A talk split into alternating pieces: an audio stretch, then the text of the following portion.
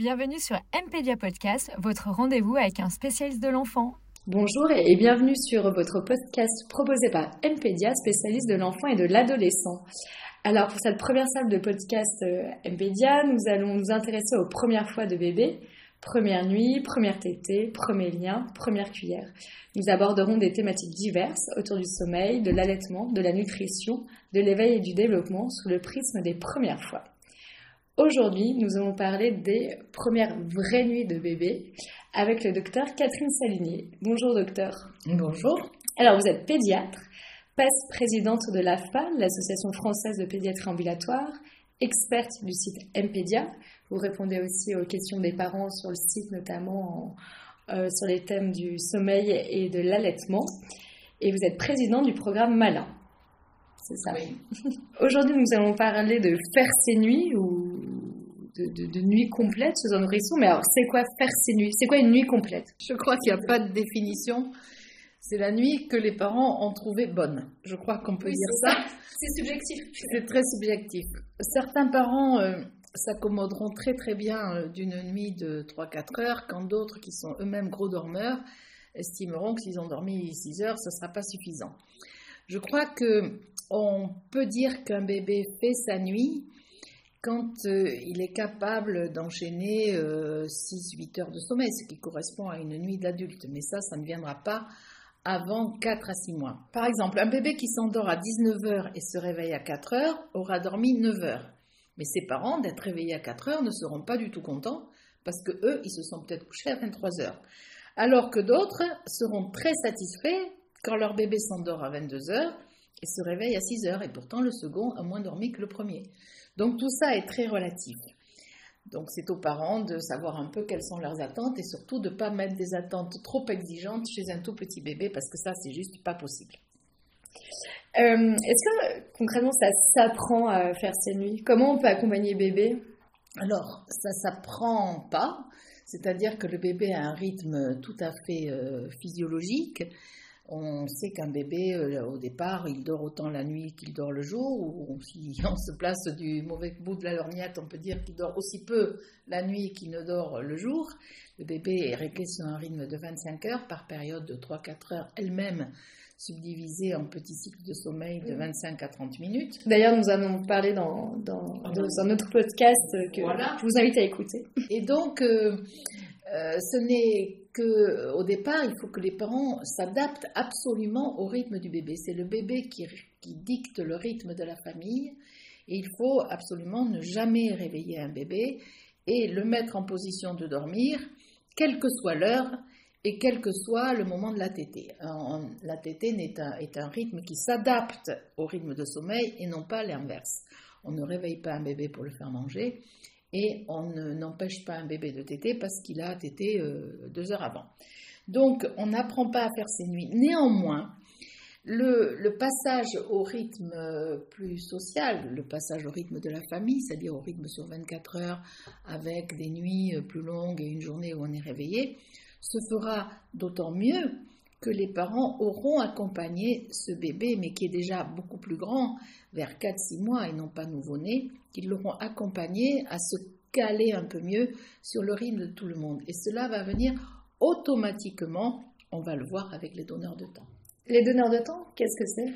Alors, les donneurs de temps, c'est des signaux que euh, les parents, mais que aussi euh, la, biologie donne à l'enfant. Par exemple, la nuit, euh, il fait noir, tout est silencieux, rien ne bouge, et c'est propice au sommeil. Alors que la journée, il y a de la lumière, il y a du bruit, même si les parents ne font pas de bruit dans la maison, il y a des voitures qui passent, on ne se rend pas compte de tous les bruits qui peuvent environner un enfant.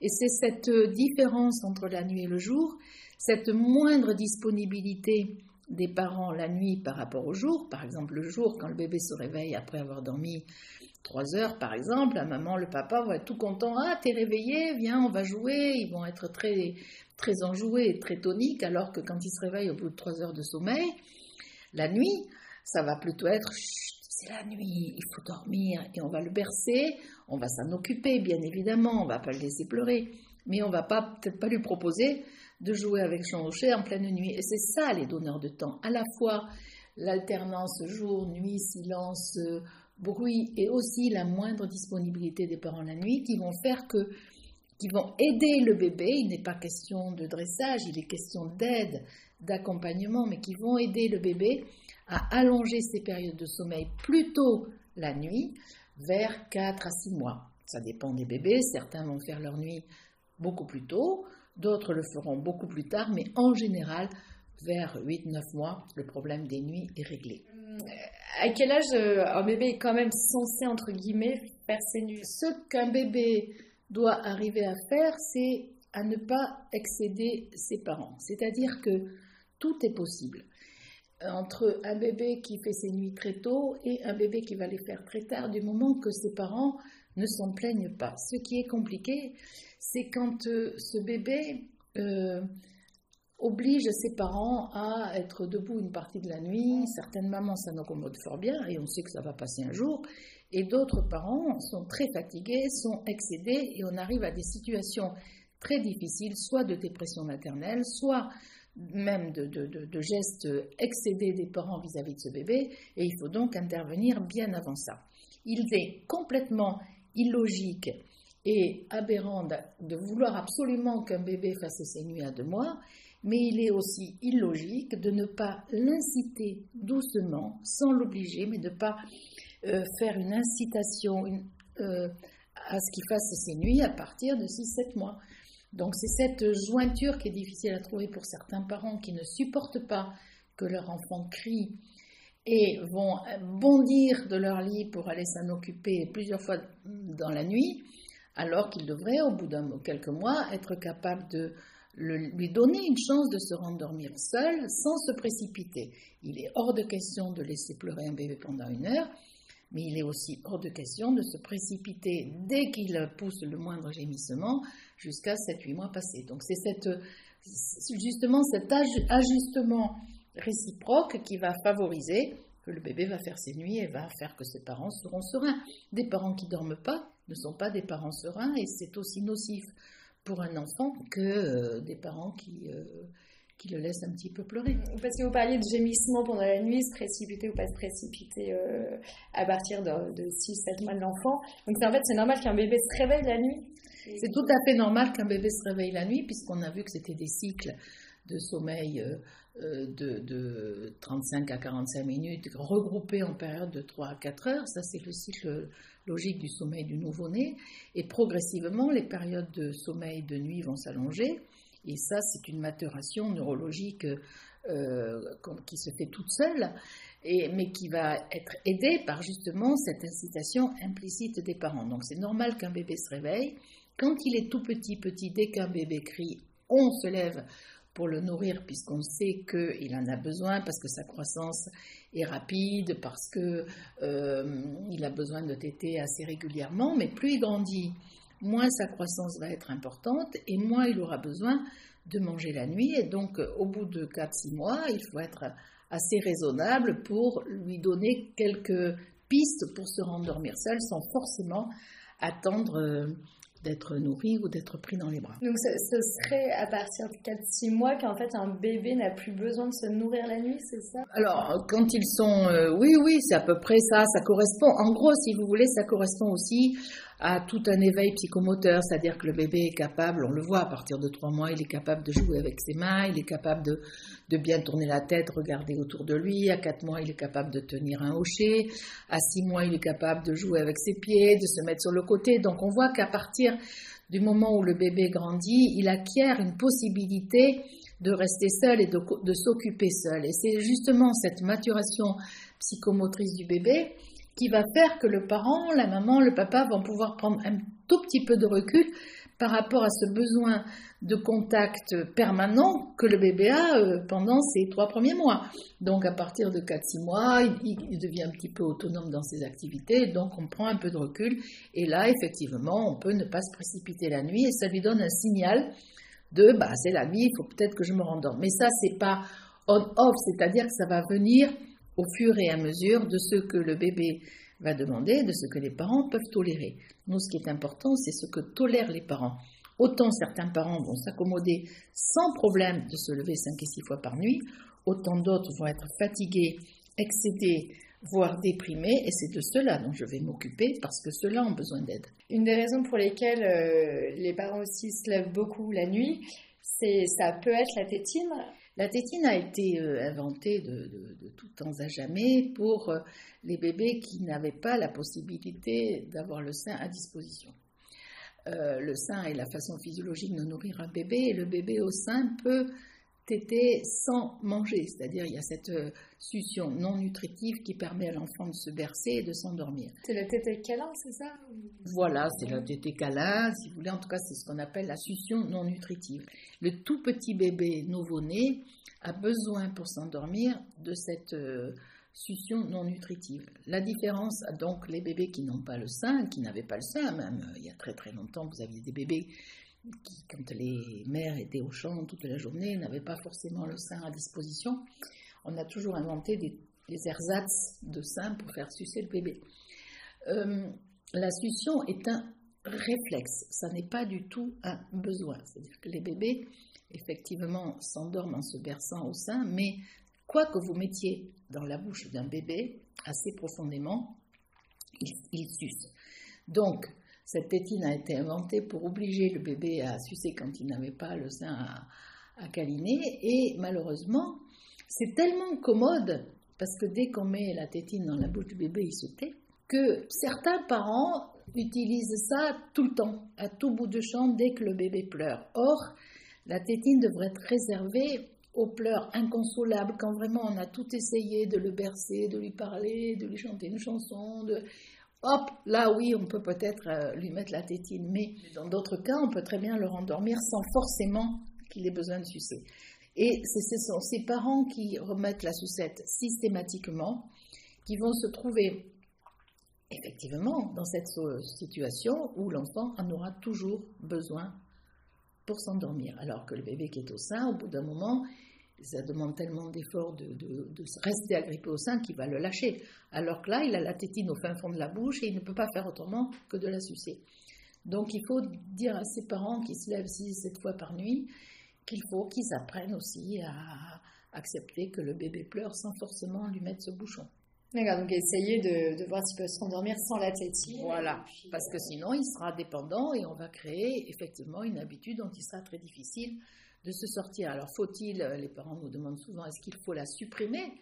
Je crois que la supprimer comme ça, euh, de but en blanc, n'est certainement pas la solution.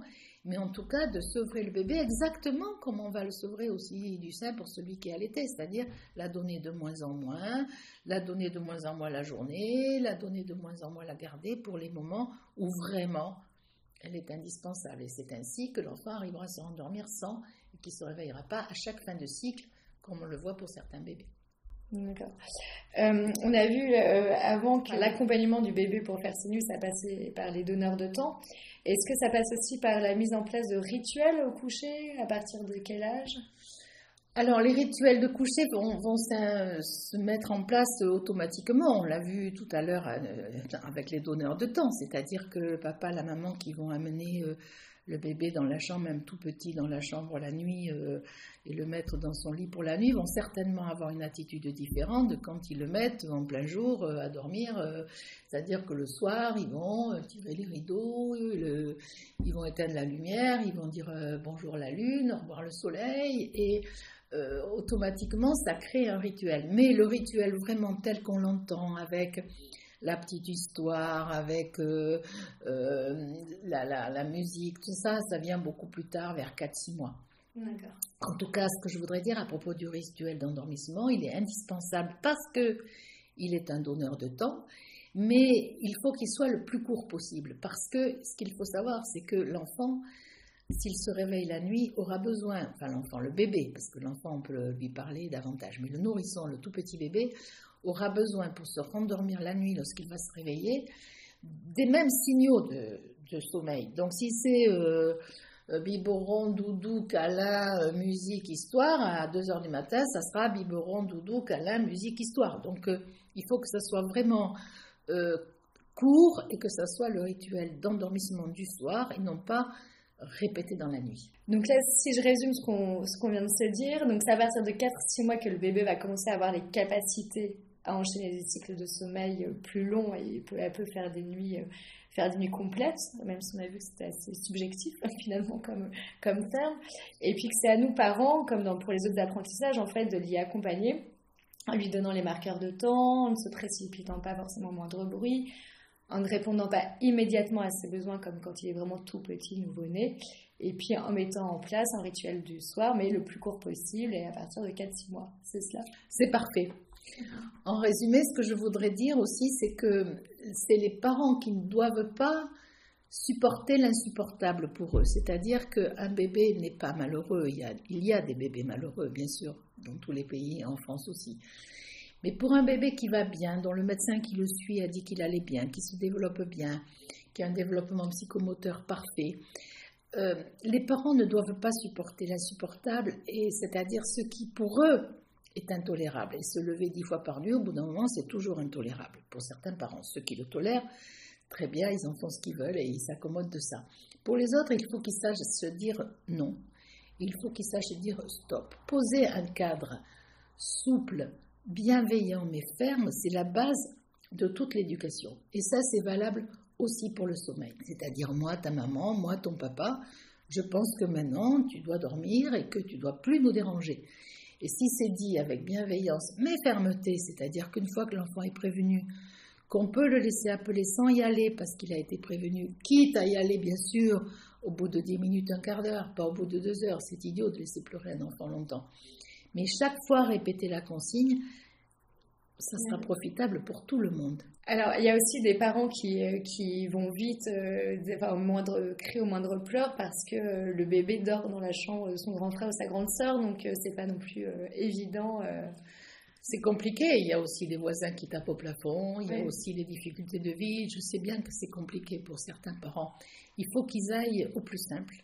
C'est-à-dire que pour euh, cela, euh, si vraiment le plus simple c'est de ne pas laisser du tout pleurer l'enfant et de le prendre avec eux, peu importe, pourvu que ce soit ce qui est le moins coûtant en énergie pour eux et en énergie psychique. Si l'aîné euh, se réveille, si le voisin tape au plafond, c'est parfois très très très inconfortable. Par contre, il y a des parents qui sont aussi qui prennent ça pour motif, alors que j'ai rarement vu un aîné n'est pas systématique que l'aîné se réveille si on laisse pleurer l'enfant en quelques minutes. Et puis il y a des solutions. On peut mettre le berceau dans une autre chambre, y compris dans la chambre des parents, quand il y a plusieurs chambres. Mais en général, quand les familles dorment ensemble, quand les enfants dorment dans la même chambre, quand les parents, quand tout le monde dort ensemble, parce qu'il y a des conditions euh, parfois qui l'imposent, en général, les enfants n'ont pas de trouble de sommeil, bizarrement, et on arrive, les enfants arrivent à faire leur nuit. En tout cas, moi je dis toujours aux parents d'aller au plus simple. Oui, un jour il fera ses nuits, ça c'est sûr. Mm. Donc on va au plus simple et on va à ce qui est le plus supportable pour les parents. Ce qu'il ne faut vraiment pas faire, c'est supporter ce qu'on ne supporte pas.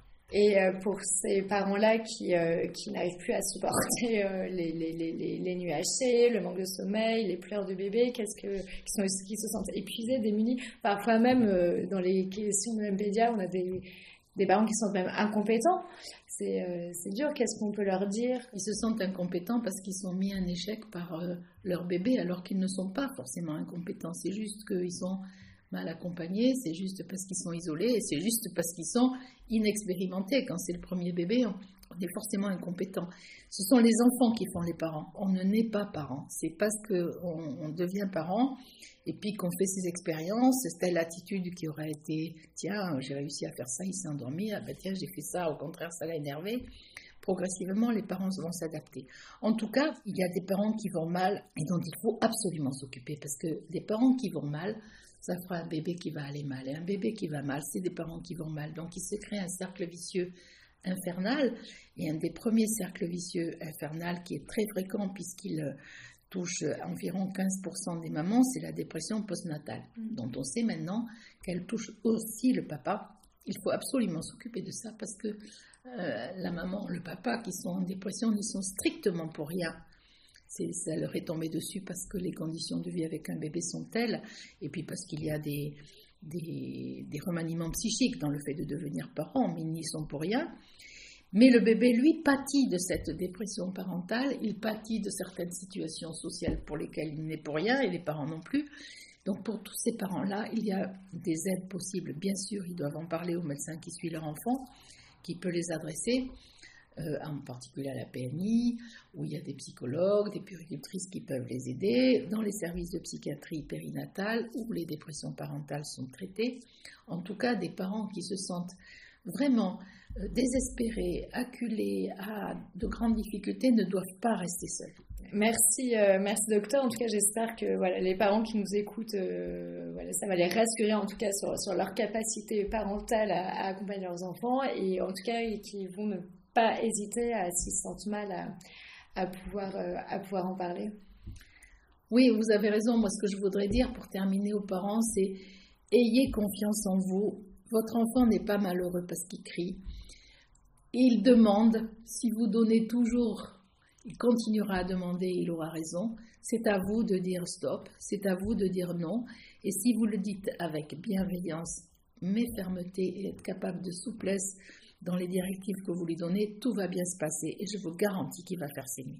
Bon, bah, très bien. Bah, on va rester sur cette conclusion positive. Merci beaucoup, docteur. Euh, C'est un podcast donc proposé par MPedia, spécialiste de l'enfant et de l'adolescent. Et puis, docteur, on va se retrouver dans des prochains podcasts autour de l'allaitement. Avec plaisir. Merci pour votre écoute. C'était MPedia Podcast, votre rendez-vous avec un spécialiste de l'enfant.